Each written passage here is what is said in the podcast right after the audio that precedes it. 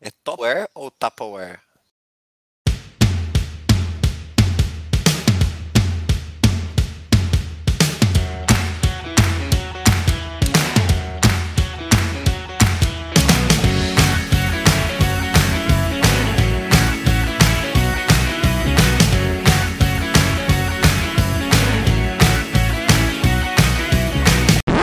Fala galera, tá começando mais um Sabe o que eu acho? O podcast que não espera o galo cantar pra te informar. Bom dia, queridos amigos. Bom dia. Bom, dia. Como estamos nesse dia de gravação frio aqui no estado de São Paulo, pelo que posso ver? Vocês estão bem? Tamo bem, tamo bem, tudo Tamo certo. Bem, tamo ótimo. Joia, graças a Deus. É. Já se alimentaram hoje ou ainda não? Já. Ainda não, tô no desjejum. Tô, Olha tô lá, no jejum. O cara hein? tá fazendo fasting. Você tá fazendo algum tipo de jejum intermitente, Murilo? Não, é porque não deu tempo mesmo. Eu acordei Ah. direto pro programa. Ou pro é algum tipo, é algum tipo de jejum proposto pelo presidente aí pra. pra. Como que era? Pra protestar contra alguma coisa. Contra o jejum pela cloroquina. Algo Esse do tipo, não. Nossa, Não. presidente não. É só falta de tempo ainda que não deu tempo de tomar café. E você, Bira, o que você comeu hoje? Hoje eu comi um pão com ovo. É, depois não sabe porque essa carpa gorda tá desse tamanho aí. Um Faz pão com e ovinho e- comendo pão. E café preto. Uh, muito bem, meus amigos. Que felicidade em estar aqui com vocês. Hoje, nesse dia que, se a gente olhar para a história, lá no ano de 1752, era quando para-raios era inventado por Benjamin Franklin. Olha aí, que, que hoje na história antecipado. Foi, falei dele, do, primeira coisa no programa, já falei dele, porque eu sou uma pessoa que gosta de para-raio. Não sei vocês se já pararam para pensar para-raios. Olha só, é uma invenção boa, né? Imagina quanta gente já não teria morrido de, de raio se não tivesse o para-raio. Pois é, eu, eu, eu acho que é válido para raio. Não é? Às vezes o raio podia cair no mesmo lugar, né? Quantas vezes, não é? Ele foi inventado por Benjamin Franklin e esse cara que além de é, cientista americano, ele foi filósofo e político, o que pode nos dar aqui uma impressão de que as pessoas podem ser o que elas quiserem. A gente que fica aqui querendo é, se especializar muito numa coisa só, né? Por isso que nós estamos aqui fazendo esse podcast, que além de trabalhadores aí é, da- da- do grande capital, nós também produzimos conteúdo na internet. Então fica aqui o nosso a nossa conexão com Benjamin Franklin, ele que também, depois de inventar o para-raio, apresentou a chamada teoria do fluido único, onde explicou os dois tipos de eletricidade, negativa e positiva, que vocês aí hoje usam na pilha, tá bom? Então é isso aí, muito bem. Além disso, queremos agradecer a nossa especialista do último episódio. Ela, Bira, por favor, faça as honras.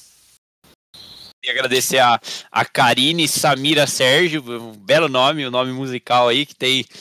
Ela tem três nomes e não tem nenhum sobrenome. Aí eu agradecer a Karine, especialista em segurança do trabalho, mas especialista ainda mais em liderança à distância, contribuindo aí para os nossos ouvintes aí, líderes, aprenderem um pouquinho mais.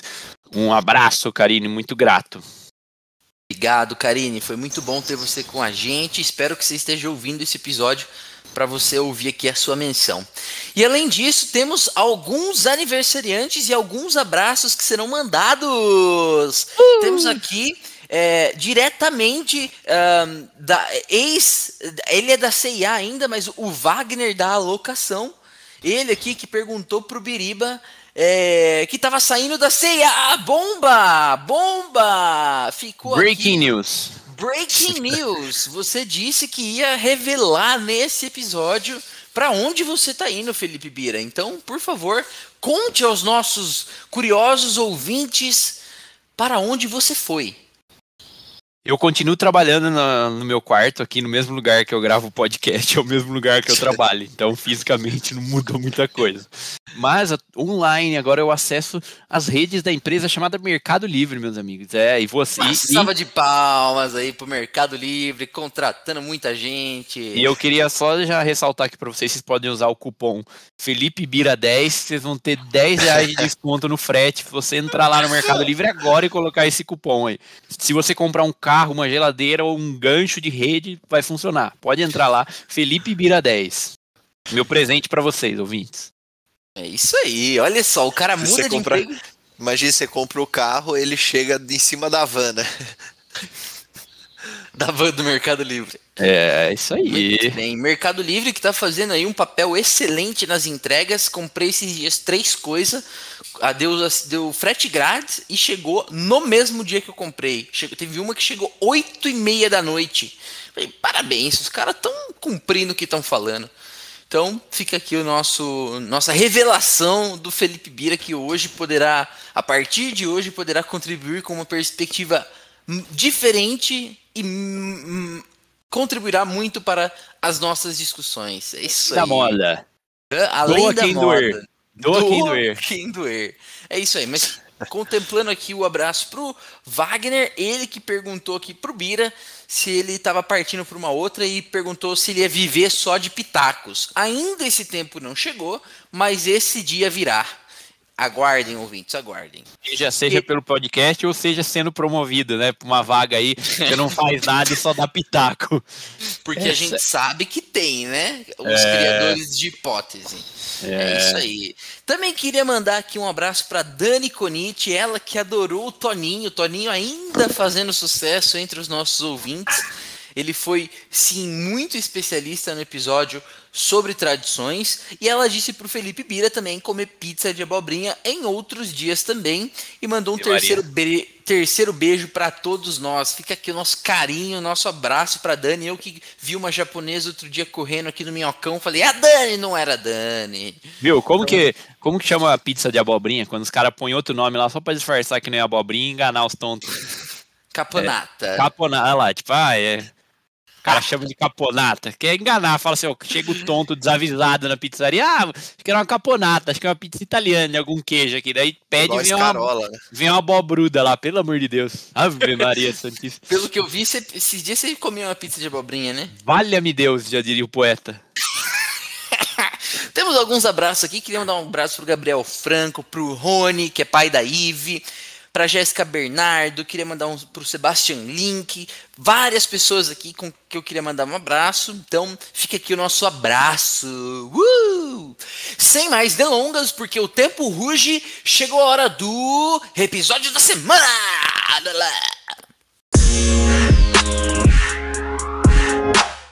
Bom, caros ouvintes, é, Algumas inquietações, algumas indagações em nossas cabeças precisam ser respondidas. Nem todas, porque se a gente fosse responder a todas as indagações, a gente ia passar a semana produzindo episódios, mas uma delas, uma grande inquietação que me toca muito, depois que eu me mudei para São Paulo, eu já falei disso no programa, é ver o tanto de gente que está morando embaixo do Minhocão. Eu moro bem próximo do Minhocão e eu vejo muita gente morando aqui. O tempo de frio é dói muito ver essas pessoas aqui. E eu fico me perguntando às vezes se não existem abrigos, é, porque tentando entender algumas causas raiz, raízes, mas sem ir muito a fundo no problema. E um dos grandes problemas que a gente uma vez palpitou de, se questionou foi como acabar com a fome no mundo. Então, isso pode parecer de início um problemão, e na verdade é um problemão, né? Mas o que a gente vai tentar fazer aqui nesse episódio é aterrissar esse problema é, olhando para uma perspectiva um pouco mais focada, próximo da nossa realidade, e tentar definir um pouco melhor, começar esse episódio definindo um pouco melhor o problema da fome no mundo, de que perspectivas a gente pode olhar e de que perspectiva a gente vai olhar aqui no programa de hoje. Então, eu queria pedir ajuda do meu amigo Felipe Bira é, para tentar fazer uma separação na perspectiva da fome no mundo.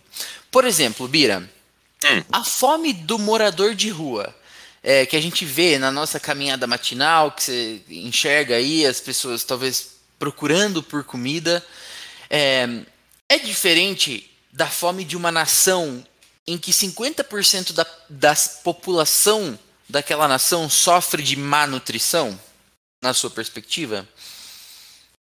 Eu acho que. Eu acho que não é muito diferente, apesar de você ter um, um, um conceito estrutural. É, pode ser diferente até pela questão econômica dos países, mas no, no final das contas ali, tipo, na hora da, da procura da refeição e da, e da necessidade, acho que a insegurança alimentar de você não ter uma refeição garantida, ou não saber o que você vai ter de comida, ou que você vai ter uma, refe uma refeição bem nutritiva, no fim das contas é a mesma, seja para um morador de rua aqui do Brasil ou de é, uma população de algum outro país. Eu acho que a gente está falando dessa questão de você não saber de fato que você não vai ter uma você não, você não vai ter uma segurança alimentar ali de ter alguma coisa. Por outro lado, a gente já tem a tem também a questão da desnutrição, que daí são pessoas que acabam se alimentando, mas se alimentam de uma forma muito ruim, ou se alimentam muito pouco, apesar de saber que vai ter a comida ali, mas é, essas esses alimentos aí sejam ultraprocessados tal, é, esse tipo de porção acaba sendo muito pouco nutritivo para as necessidades da pessoa e acaba sendo mais um reflexo aí que a gente acaba colocando nesse grande grupo da fome também, o Aliceira. Boa, meu amigo. É, na sua perspectiva, Murilo, é, a ONU ela tem os objetivos de desenvolvimento sustentável, né? É, que foram criados aí. São vários desses objetivos. E o segundo objetivo é erradicar a fome no mundo. É, eu já li que nos três últimos anos em que foi medido o progresso da erradicação na fome do mundo, a gente não evoluiu muito. Mas ainda se mantém como objetivo de que até 2030 é, é um objetivo acabar com a fome e garantir acesso de todas as pessoas, em particular os mais pobres e pessoas em situações vulneráveis, incluindo as crianças, uma alimentação de qualidade, nutritiva e suficiente durante todo o ano. Na sua avaliação, e aí tentando afunilar um pouco essa perspectiva para o Brasil, é, quais são os grandes feitos que você tem visto que vão em direção desse objetivo de desenvolvimento sustentável? Mas está perguntando feitos de quem? Da própria ONU? Não, feitos em geral, né, no Brasil, que vão no sentido de, da erradicação da fome feitos gerais. No, se você não tem visto, tá tudo bem também. É só para tentar criar um pouco de percepção de que existe um objetivo de erradicar fome e se a gente consegue conectar com alguma coisa que tem sido feita, por exemplo, no Brasil, para que isso aconteça. É, no, no Brasil, até nos últimos anos e principalmente nesse último ano que teve um, um aumento do, do dólar, né? A gente teve uma desvalorização do real, acabou tendo um, um aumento de, da fome no Brasil. Porque o que, que acontece, né? São, são várias coisas aí encadeadas. Primeiro que você teve a pandemia, então isso afetou a economia como um todo. E então as pessoas passaram a, a ficar é, a ter menos renda, né? A renda renda per capita caiu, então as pessoas têm menos acesso ao dinheiro e, consequentemente, menos acesso à, à comida. Isso aumenta a fome.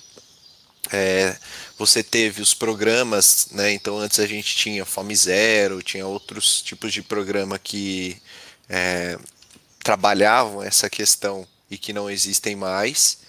E essa coisa que eu falei do dólar, que os grandes produtores de, de comida, né? É, principalmente de carne, soja, commodities, é, pelo dólar estar mais valorizado, eles preferem exportar do que vender aqui em território nacional. Então, por isso que a gente também vê um reflexo no preço dos alimentos, né? Afinal de contas, a priorização para eles dos alimentos é exportar, né? O que está dando mais dinheiro. E aí, consequentemente, fica mais caro e mais difícil o acesso da comida aqui no Brasil. É, então, assim, o que eu vejo é uma situação de aumento da fome aqui no Brasil. Ok, é, eu acho que eu concordo com você, tá? É, eu tenho um pouco dessa mesma perspectiva. É, embora seja um objetivo da ONU, eu não acho que. Eu não tenho visto programas muito estruturais uh, que fariam frente né, a um objetivo tão necessário quanto esse e tão mas ao mesmo tempo tão grande que é a erradicação da fome. Eu não, não tenho ouvido falar tanto sobre grandes objetivos e mudanças estruturais que vão de encontro com a erradicação da fome. E talvez isso seja um alerta aqui para os nossos ouvintes da importância da gente falar sobre esse tema e da gente pitacar também. Às vezes a gente acha que a gente não pode dar pitaco em assuntos tão complexos e tão grandiosos, mas é, é discutindo, é fomentando a discussão que a gente consegue parar para pensar, até para pesquisar o que tem sido feito e talvez encontrar uma forma da gente ajudar. Então, quando eu falei no começo para a gente tentar aterrissar o problema, a gente está tentando falar de, ok, vamos conectar com uma coisa tão grande, que é como acabar com a fome no mundo, mas falar de uma perspectiva talvez mais local. E aí, uma das coisas que eu queria discutir, agora vai virar um bate-papo, eu não vou fazer grandes perguntas nesse momento, a gente vai interagir, que eu fiquei pensando, é sobre, cara, será que falta comida mesmo? Tipo assim, falta o alimento que não está preparado ainda? Eu fiquei pensando, na, se a gente for chutar aqui e, e pitacar, é, quais são as variáveis que a, a, afetam o problema da fome? E aí eu, eu elaborei aqui algumas perguntas. A, falta comida para as pessoas? Se a gente parar para pensar aí na nossa comunidade, falta comida para as pessoas? O que, que vocês acham? É, é, uma pergunta meio capciosa, é. porque é. em termos de. Falta produção... porque tem gente com fome, mas se você olhar o todo, não falta. Porque se é. olhar até preparando aqui para o episódio, a gente fala que o mundo como um todo produz. Imagina que a necessidade é 100% de a necessidade calórica de toda a população mundial. A gente, o que a gente produz de comida no mundo é 123%, ou seja, a gente produz 23% a mais do que a gente precisaria de comida. Só que isso acaba sendo muito mal distribuído, porque tem pessoas subnutridas, desnutridas em situação de fome, que daí ela fica num período de desnutrição por mais de um ano, e tem pessoas muito obesas também. Tem é... essa escarpa gorda aí, né, que toma pão com ovo no café da manhã, né? Eu acho que o problema tem, tem duas coisas. Uma é a forma, do o tipo de energia barra alimento que a gente gera, que muita coisa ultraprocessada, que acaba não sendo algo nutritivo, e que é mais barato. daí, de fato, a gente acaba fazendo muita comida, só que não necessariamente a comida boa que a gente precisaria, uma comida saudável, nutritiva. E tem o outro lado, que é essa questão da desigualdade e a distribuição é, assimétrica entre, entre o, os players aí. E tem o desperdício também, né? Sim. Exato. É interessante você falou de. Vocês falaram depende, porque a maneira como a gente descreve um determinado problema também determina o tipo de solução que a gente vai ter, né? Então, se a gente for falar falta comida, a, a solução para uma, uma pessoa, né? Se a gente olhar no, no micro, falta comida para essa pessoa. A, a solução é, então, dá comida para essa pessoa. Mas se a gente perguntar qual é a causa raiz da fome, e a gente precisa entender que talvez a causa raiz da fome seja a pobreza. Porque quem sente fome, geralmente, é, não tem um fogão para cozinhar ou uma mesa para se sentar, sabe? E comer com tranquilidade. É, na perspectiva que eu enxergo, às vezes a gente fala assim, vamos pegar alimentos que ainda não estão preparados e doar. O que é ótimo para aquelas pessoas que têm condição de preparar aquele alimento. Mas muitas vezes, quando a gente fala num nível ainda. No, no, acho que no nível da maior desigualdade é quando a pessoa não tem nem condição de preparar o alimento. Aí sim, é, aí sim, não, eu não posso distinguir a forma. Mas eu, eu tô tentando chegar nesse nível, sabe? Quando a pessoa não tem nem condição de preparar o alimento. Lembrando aí, que é... o preço do botijão de gás está quase 100 reais. Exatamente. A fome, ela envolve muito mais aspectos do que só o alimento. Ela, ela perpassa por gás. Você precisa de um, de um gás para cozinhar. Você precisa ter um fogão para cozinhar. Você precisa ter panelas. E algumas pessoas não têm condição. Algumas não. Um número grande de pessoas que tá, tá nas nossas pesquisas, mas não, não anotei aqui, é, não tem condição de cozinhar o alimento. E essas pessoas elas dependem não só de doação de alimentos é, ainda não, é, não preparados, mas elas dependem de um prato de comida pronto. E aí a gente precisa separar um pouco de que tipo de solução a gente vai falar, né? Mas isso é só para a gente perpassar aqui o que poderia ser o problema e como a determinação do que a gente julgar o problema, que a gente vai fazer ao longo do, do programa, vai determinar o tipo de pitaco que a gente vai dar. Tá? Beleza, a gente falou um pouco de falta de comida para as pessoas. E o Bira já contextualizou sobre a quantidade de comida produzida versus a quantidade de pessoas para comer. Nós temos então, primeiro ponto, excedente de comida. A gente produz mais comida do que pessoas para alimentar. Então, não é um problema, não é a falta de comida. Esse é o primeiro ponto, nessa perspectiva. Há regiões menos privilegiadas que outras? Na perspectiva de vocês aí, tipo, por exemplo, tem região que por problemas climáticos não consegue produzir comida? É, se você tentar parar para pensar em algum país assim, ou então é influenciado por guerra, que as pessoas não têm acesso à comida porque o país está constantemente em guerra?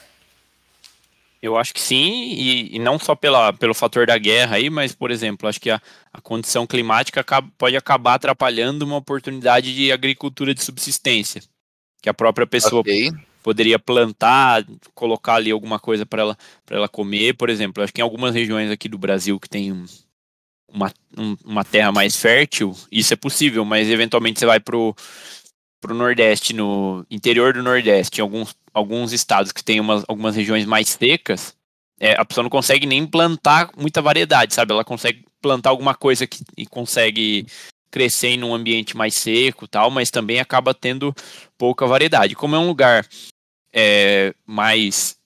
Vamos pensar que é um lugar que já tem. Já é mais difícil por não ter não tem água, você não consegue plantar, acaba sendo inevitavelmente um lugar que tem menos pessoas e menos acesso de infraestrutura, menos acesso de interesse de comércio, de negócios, tal. Ou seja, acho que até a chegada de outros alimentos também acaba se tornando difícil em tais lugares. Então, acho que sim, o, esse fator climático e geográfico acaba afetando com certeza para essa situação de fome de algumas pessoas. Tanto é que eu é. acho que eu, tem a questão de, oh, quando a gente olha percentualmente, o, o país que tem mais dificuldade de alimentação é a África, que eu acho que tem mais lugares com, com essa problemática geográfica para o desenvolvimento de alimentos e de água e tal. A característica climática, então, de fato, afeta é, quem, que país vai ser mais ou menos privilegiado para produção de comida, né? Não a, distribuição de. Afeta, produção. mas daí eu acho que é um é só um dos pontos, porque hoje com o mundo globalizado que a gente vive não, não é não tem que ser o fator fator preponderante aí. Não pra, deveria, né? Não deveria ser, porque hoje a gente com a gente vende carne de boi daqui e manda para a China e assim por diante, e compra trigo que vem da Rússia, por exemplo. Eu queria fazer aqui, ó, apertar o primeiro gatilho da Discord aqui, aproveitando a deixa. É, eu acho que tudo bem, pode ter essa, essa questão do clima, pode afetar, mas eu acho que hoje a gente já tem tecnologia para reverter isso. A questão é você querer fazer isso ou não. Então, por exemplo, assim, é, vocês deram o exemplo do, do Nordeste, da África. É, tudo bem, o clima não, não é propício, mas hoje a gente tem tecnologias para reverter isso. Basta a gente querer, ou basta ter incentivos, é, basta ter investimentos é, referentes a isso. Então, por ah, exemplo. Mas aí ó, acho que você está falando da produção em grande escala, pensando na, na agricultura de subsistência ali que a pessoa produz para ela mesma ali, esse nível de tecnologia eu acho que é bem inviável. Não, eu acho que não. Tem, tem, até um dado aqui, ó, que, por exemplo, você citou a África. A África, ela abriga 65% das terras férteis não cultivadas no planeta. Então, assim, se a gente conseguisse plantar o suficiente na África das terras que são férteis lá e não são utilizadas, a gente poderia alimentar o mundo todo só com, com a produção que viria da África. A questão é se a gente quer. Inclusive, quando eu visitei a África lá, o guia até estava comentando, né, principalmente na Namíbia, é, que lá tem uma característica muito grande de latifúndio. Então, assim, são é, grandes terras na mão de poucas pessoas. E aí o que acontece é que essas terras elas ficam improdutivas. Você tem terra fértil, você tem a possibilidade de, de usar produtivamente aquelas terras, mas elas não são utilizadas porque estão na mão de poucas pessoas, que para eles não tem nenhum interesse de fazer isso. Esse ponto do Murilo me faz de novo então pensar que o problema não é, em última instância, ou talvez a causa raiz não seja a falta de comida, porque eu concordo com o Murilo que é, a depender do nível de interesse em colocar em prática, em disseminar conhecimento técnico é, para conseguir alcançar um objetivo de produção alimentar, de aumento da produtividade agrícola, não só para culturas de subsistência é, em pequena escala, mas também em grande escala, para talvez tirar da má nutrição um país inteiro, ou um continente, um país inteiro, é, precisa de esforço privado e público, né? Uma iniciativa público-privada que dissemine conhecimento para as pessoas, que faça investimentos e que possibilite de uma região talvez não privilegiada por conta do clima a se tornar uma produtora de alimentos. Então, se o problema, por exemplo, for falta de irrigação regular em uma determinada região, e talvez seja esse ponto que você esteja trazendo, Bira, isso pode sim ser resolvido por meio da tecnologia a gente tem o costume de pensar na tecnologia para resolver alguns problemas é, menos complexos e que afetam é, mais o nosso dia a dia, mas a tecnologia também serve para resolver problemas complexos como o da fome e a gente talvez não use e não distribua tecnologia e conhecimento da maneira necessária para é, conseguir atingir esse objetivo da erradicação da fome, por exemplo. E só para citar um exemplo, é, a, a, gente já foi para lá, né, Bira? Lá no, nos Andes, ali na, na, na, na, região ali mais montanhosa, né, da, aqui da América do Sul. Uhum. E, e, eu já vi um vídeo, eu não tô, eu tentei pesquisar aqui, mas não, não consegui. Mas nessas regiões, né, é mais difícil o acesso à água.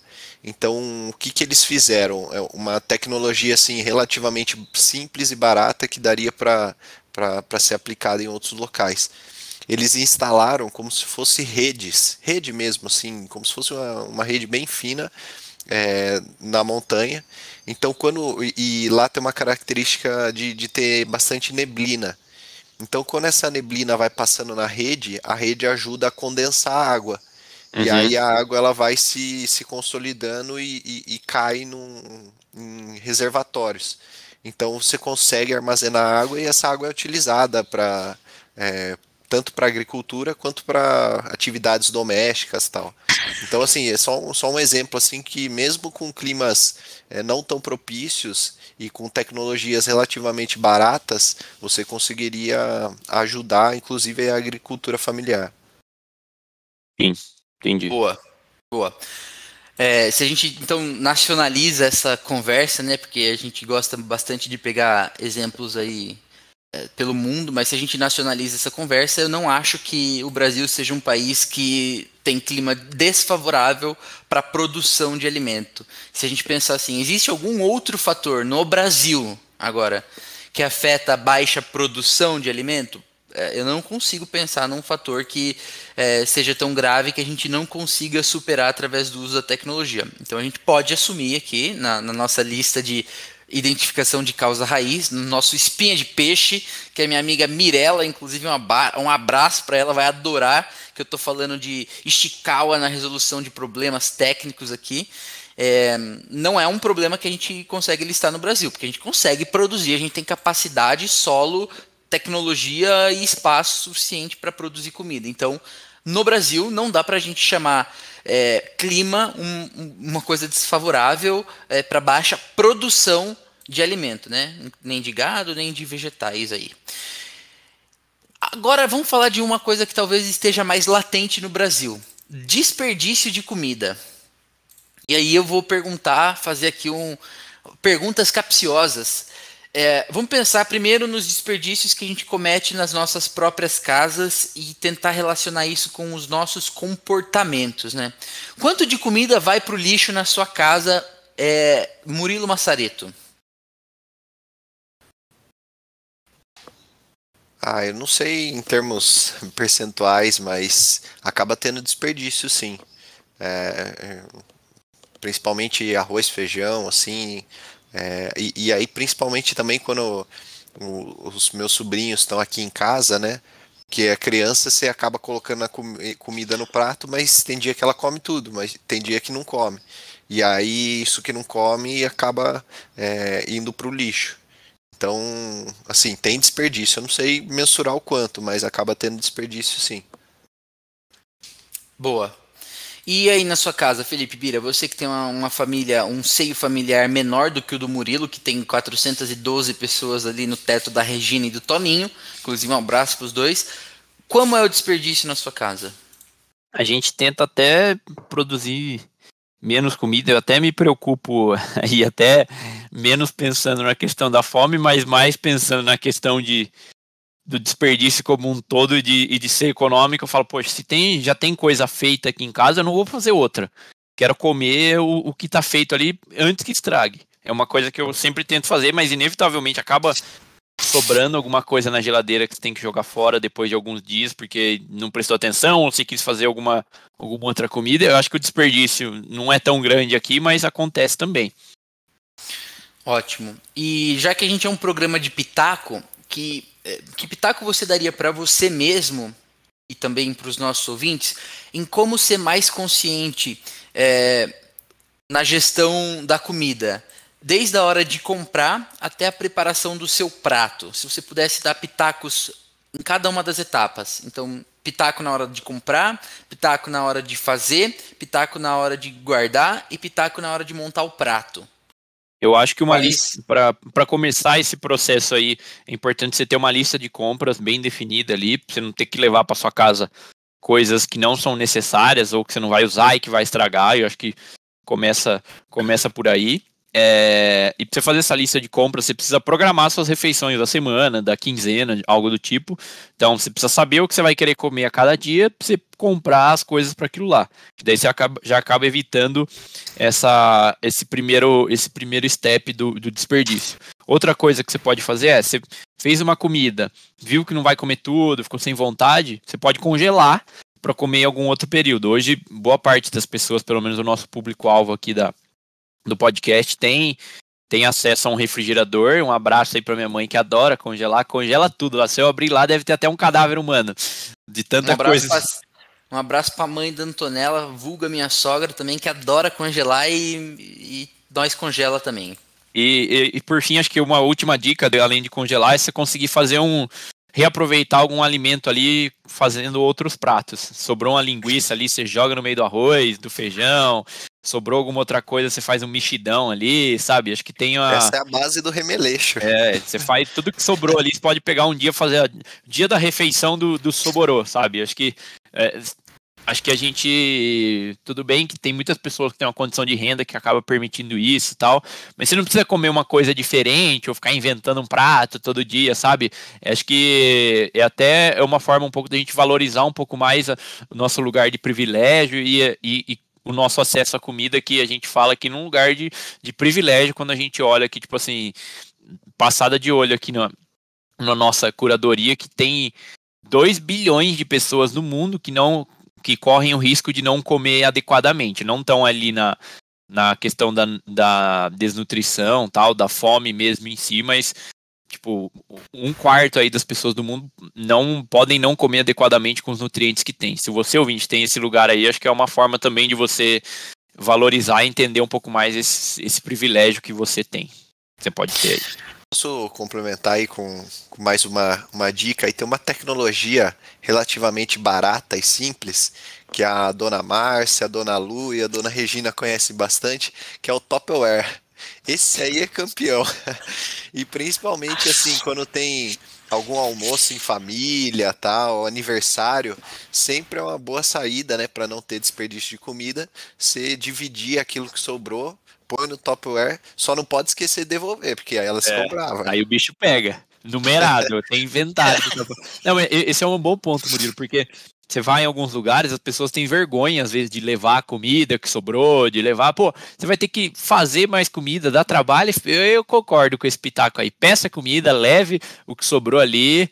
E que eu acho que é importante para também eh, a gente reduzir ainda mais esse desperdício. Porque ficando tudo com a pessoa que organizou algum evento, alguma coisa, eventualmente vai sobrar, a pessoa vai enjoar, vai estragar, porque tem muita coisa, e se dividindo ali entre todos, acho que é uma, uma prática legal que por vezes as pessoas têm um pouco de vergonha de fazer, sabe? Um abraço para minha mãe que quando faz feijoada faz para sobrar para todo mundo levar no pote de sorvete. eu vou passar aí nessa feijoada quando é. vai ser sabadão. É. E apesar de a gente não tá podendo aglomerar, eu vou passar ali no delivery para pegar uma. Passa, passa com o Topware só para pegar. Eu tava procurando, quando eu fiz essa pergunta para você, Bira, eu tava procurando por uma dica ainda mais, de cunho ainda mais prático, tá? do que o que você respondeu. Mas eu vou dizer aqui o que eu tinha pensado, que é uma coisa que eu pensei agora para praticar aqui. Cara, muitas vezes você esquece na geladeira porque você não faz um bom FIFO na geladeira. Para quem não sabe, FIFO é o o primeiro que entra é o primeiro que sai. Então, do inglês first in first out. É, exato. Então, cara, se você preparou alguma coisa e, e armazenou, e depois você preparou outra coisa e também armazenou, vai fazendo um jogo na sua geladeira de deixar o mais velho mais na frente, porque é intuitivo você pegar ali na hora da fome, o que, e na hora da ser prático, o que está mais visível. Então, eu sei que eu sou o tipo de pessoa que procura bem na geladeira, procura por várias opções, mas se você tem ali na frente, aquilo fica mais claro. Então, se deixar escondido atrás dos potes da pimenta, o pote de maionese na frente, você não vai lembrar e vai estragar. Então, uma dica de cunho prático para o desperdício é você fazer um sisteminha aí do, de deixar bem organizado na sua geladeira. Inclusive, um abraço para minha namorada Antonella, que adora uma organização, rainha da organização. Se tiver problemas aí na sua casa, ela é personal organizer é, também. É a Mary, é a Mary Kondo, a Meritonha. É a Meritonha, exatamente.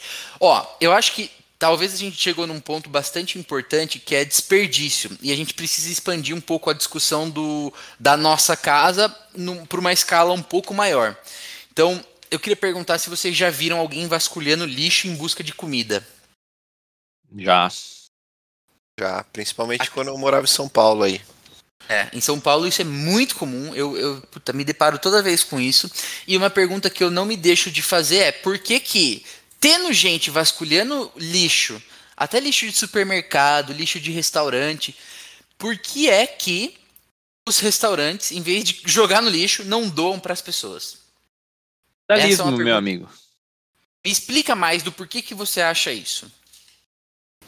Eu acho que tem uma questão de, de lucro atrelado aí. Eu, eu entendo que pode, pode ocorrer essa questão da, da doação tal, mas a pessoa, o, o capitalista ali, o dono do negócio, ao ele entender que ele pode doar comida para certas pessoas, o cara pode ficar com um melindre ali e falar: ah, um cliente meu vai vir aqui pegar comida.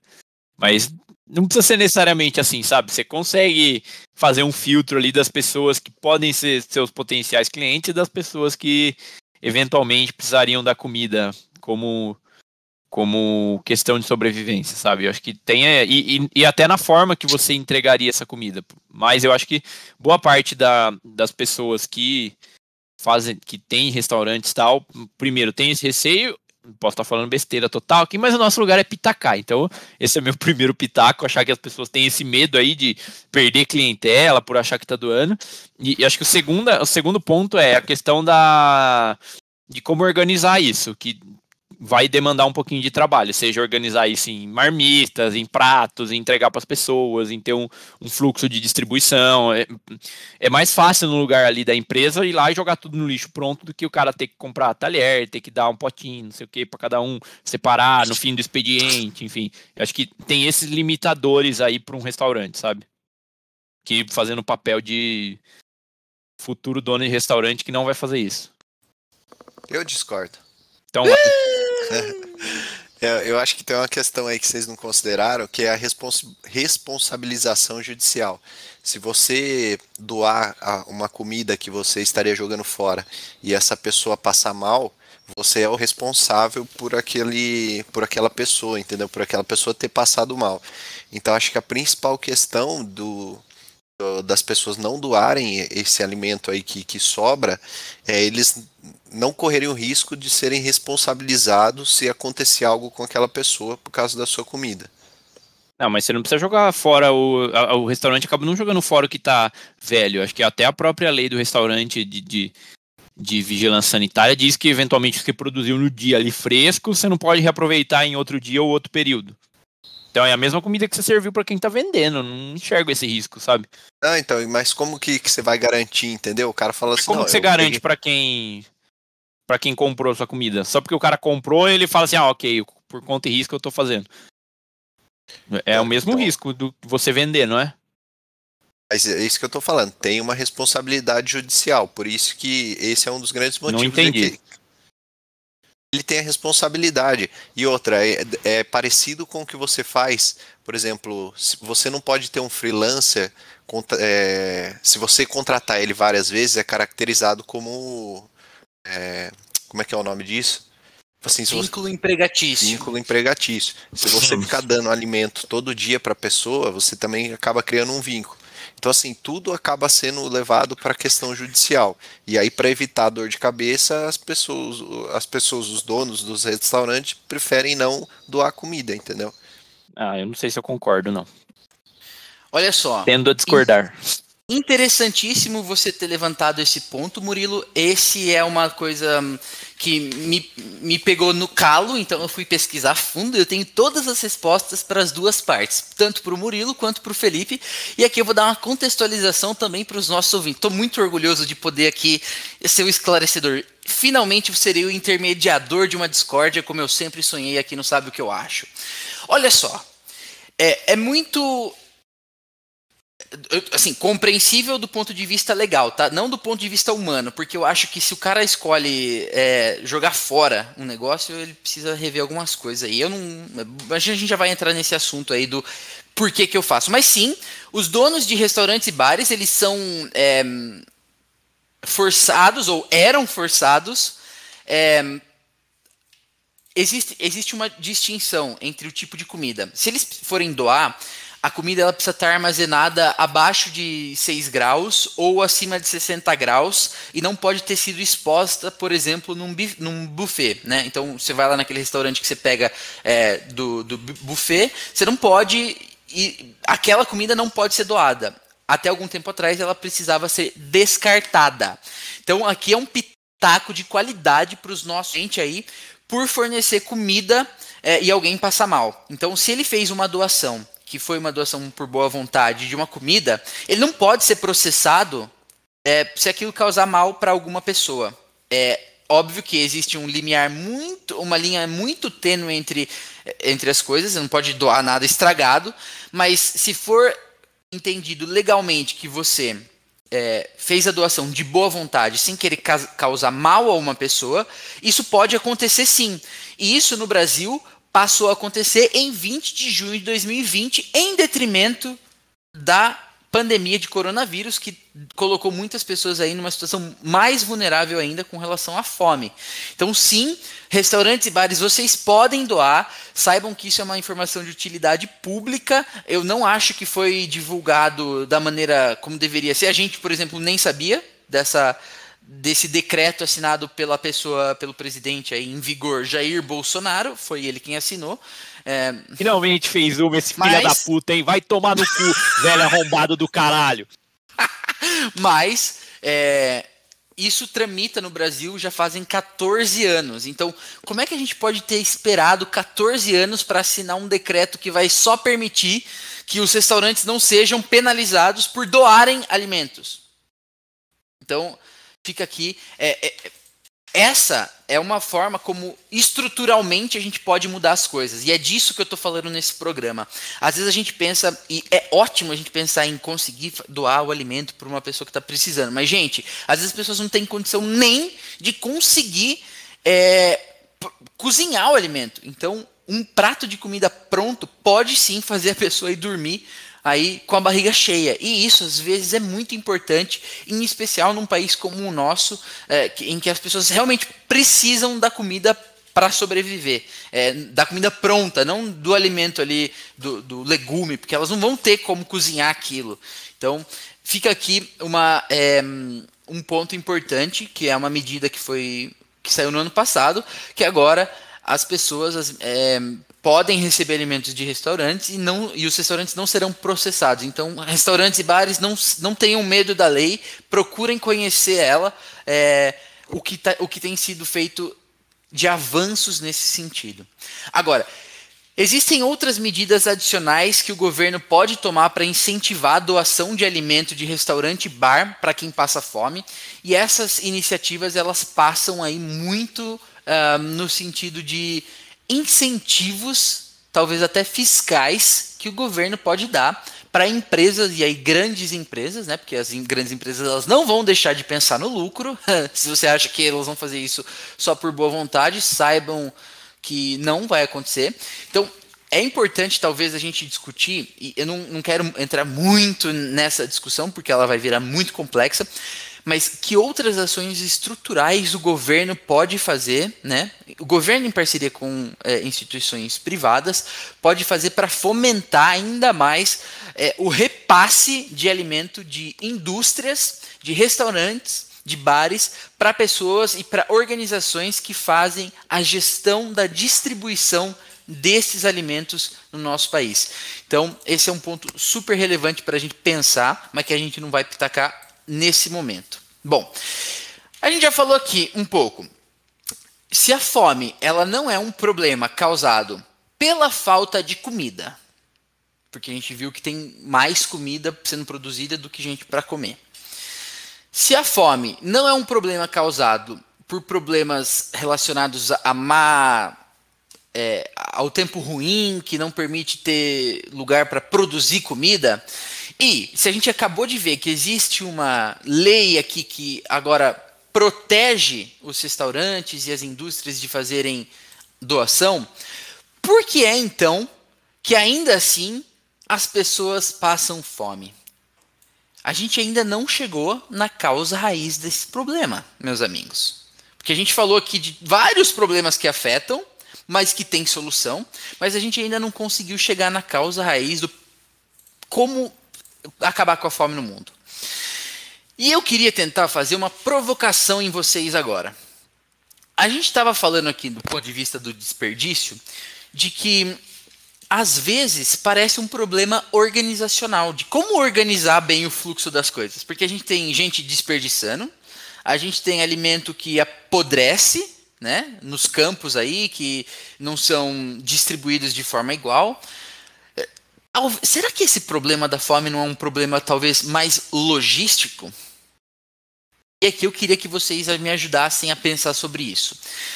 Quais são as barreiras que impedem que comida de boa qualidade chegue na boca de quem precisa, no prato de quem precisa? Se vocês parassem para pensar em tudo isso que a gente já conversou, Felipe, você que é um cara engenheiro de produção, Quais são as barreiras logísticas que você enxerga, ou as barreiras que impedem uma boa logística para a distribuição de alimento no Brasil? É, eu acho que tem uma questão da do armazenamento da, da comida. Eu acho que a depender do lugar e da e, e da quantidade de pessoas que precisam acessar isso aí, talvez é, alimentos mais frescos podem ter uma logística um pouco mais complexa para você conseguir oferecer para algumas pessoas. Acho que esse é um ponto ponto relevante e logística. Não sei, não consigo pensar em mais alguma coisa de você, Star. Eu acho que tem a ver com essa questão de onde que essas pessoas que passam fome estão. Porque, igual a gente citou, o caso dos restaurantes, né?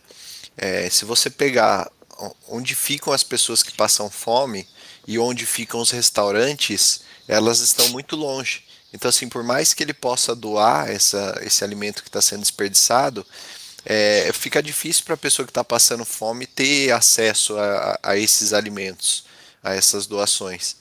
E aí a, a gente está nesse escopo assim de é, a gente está enxergando talvez uma grande cidade que tenham bastante restaurantes ou que as pessoas estejam mais próximas, mas eu acho que grande parte da população que passa fome está mais afastada, seja na periferia ou seja na área rural.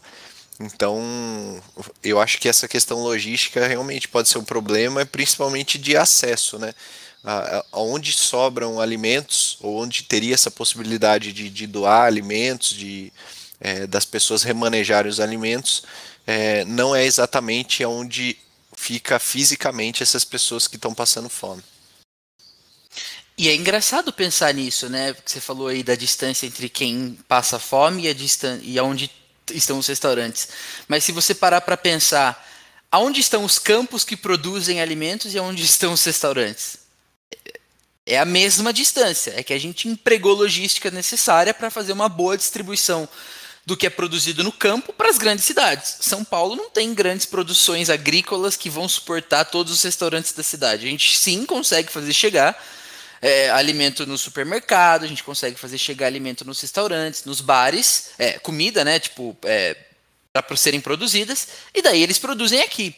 Por que a gente não pensa numa logística reversa ou em eliminar barreiras através, por exemplo, da construção de hubs de comida, de gestão de comida pronta ou de gestão de excedente. É, na verdade, já existe isso, seria leviano da nossa parte se a gente não citasse a existência dos bancos alimentares.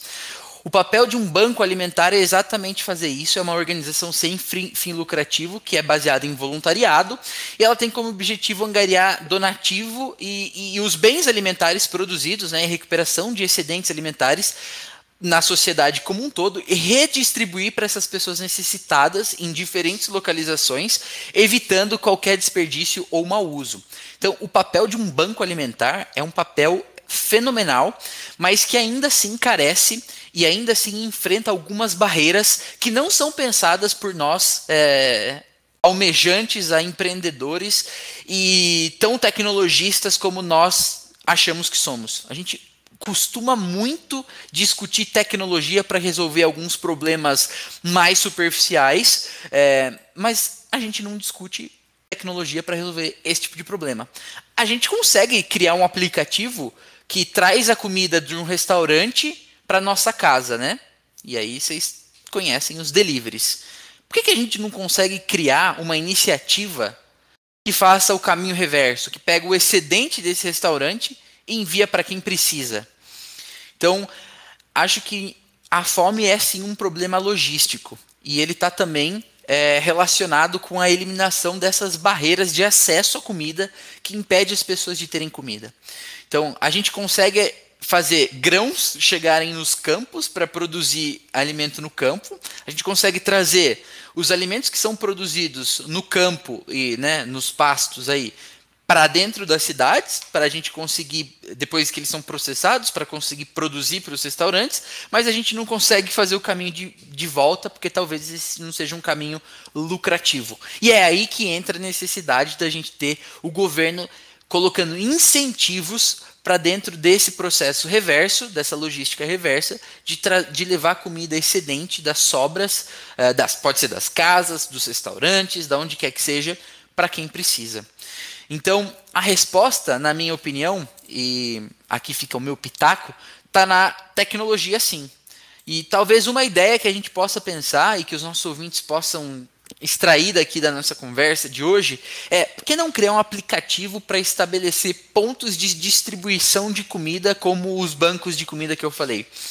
O, a inovação em tecnologia tem que ser usada na solução do problema do desperdício de, de comida. A gente Eu acho que a gente está até um step antes, sabe, o Catupa? Que Fala aí. Você pensar em aplicativo, a pessoa saber dos lugares que tem, acho que a gente precisa ter o lugar primeiro, sabe? Ter mais opções e mais lugares.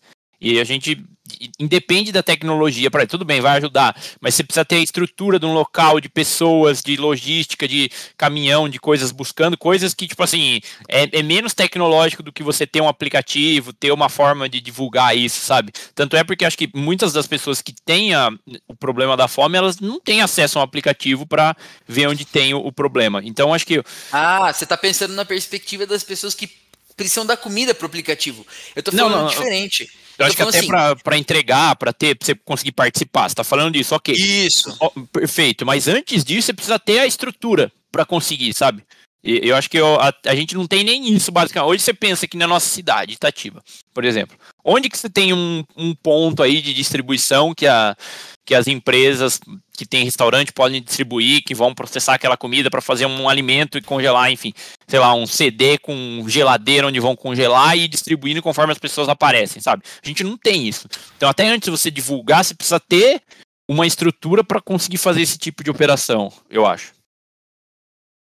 Então fica aqui, a gente vai pesquisar sobre os bancos alimentares e como implementar um banco alimentar na nossa própria cidade. Você acha que essa é uma iniciativa palpável? Eu acho muito palpável, que te faz todo sentido. Não tem ideia como, como fazer uma, mas já tem aqui meus pitacos aqui. Ideia não falta. Eu acho que a gente podia. Eu já falei para vocês da minha vontade de ajudar nesse problema, né? A gente já conversou um pouco sobre voluntariado. É, acho que a gente precisa conseguir organizar um pouco a, a, o nosso pensamento de forma mais estrutural do que só o voluntariado. A ideia não é só trazer a comida de um lugar para outro. É conseguir achar formas também de remunerar, por exemplo, talvez esses restaurantes. Porque se a gente não falar em dinheiro, em qual que é o benefício para essas pessoas, a gente não vai conseguir uma boa proposta, um bom pitch para conseguir estabelecer um banco alimentar, por exemplo. E não só isso, mas também você vai precisar remunerar as pessoas que trabalham ali, que, que trabalham. Exato.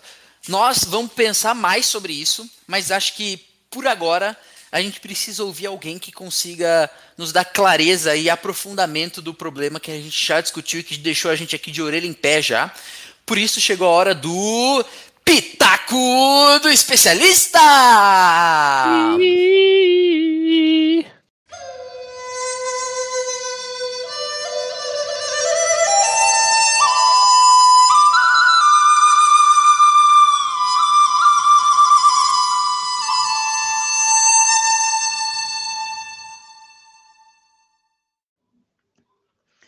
Eu sou Elaine Aguiar, eu sou formada em pedagogia e também em serviço social.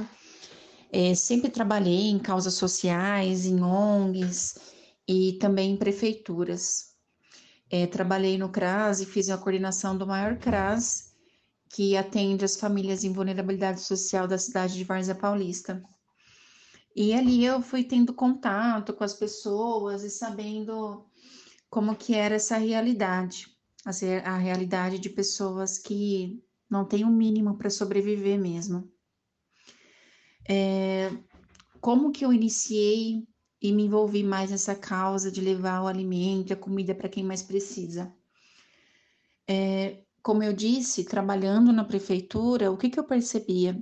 Que às vezes algumas famílias chegavam até o serviço, mas aí o trabalho era muito burocrático. Teria que fazer uma visita social antes para saber se essa família precisa ou não precisa desse alimento. Teria que fazer um estudo socioeconômico e a fome não espera. Foi quando eu tive a ideia, junto com uma amiga minha, no dia 25 de agosto de 2013, em criar alguma coisa paralela para que a gente atendesse essas famílias de forma emergencial. E foi aí que nasceu o nosso projeto A Semente da Vida, né?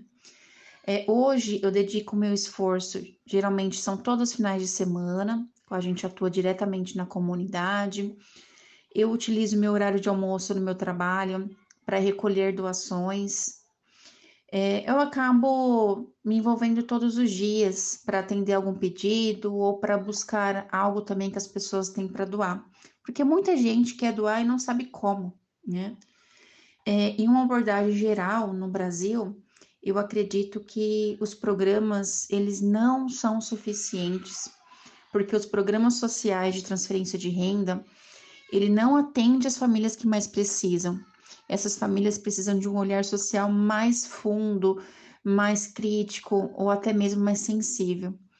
É, quando a gente entra na comunidade para atender, a gente percebe o quanto que ela é vulnerável o quanto que ela não tem a visita do poder público, inclusive do município.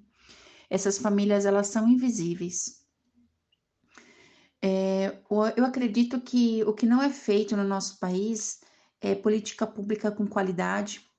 Existe sim as políticas públicas, os programas que são portas de entrada, mas não existe uma política pública para uma porta de saída, para que essas famílias consigam sair da situação de vulnerabilidade social e consigam garantir o seu próprio sustento, né?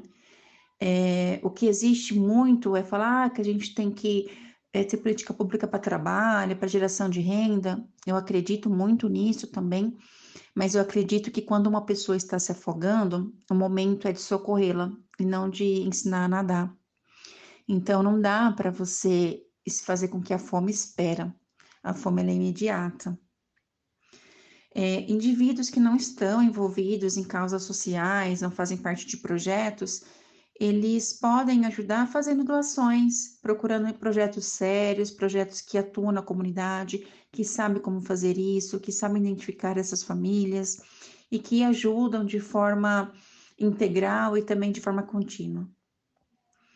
É, o meu pitaco para ajudar né, as famílias e acabar com a fome no mundo seria mais a questão da união mesmo.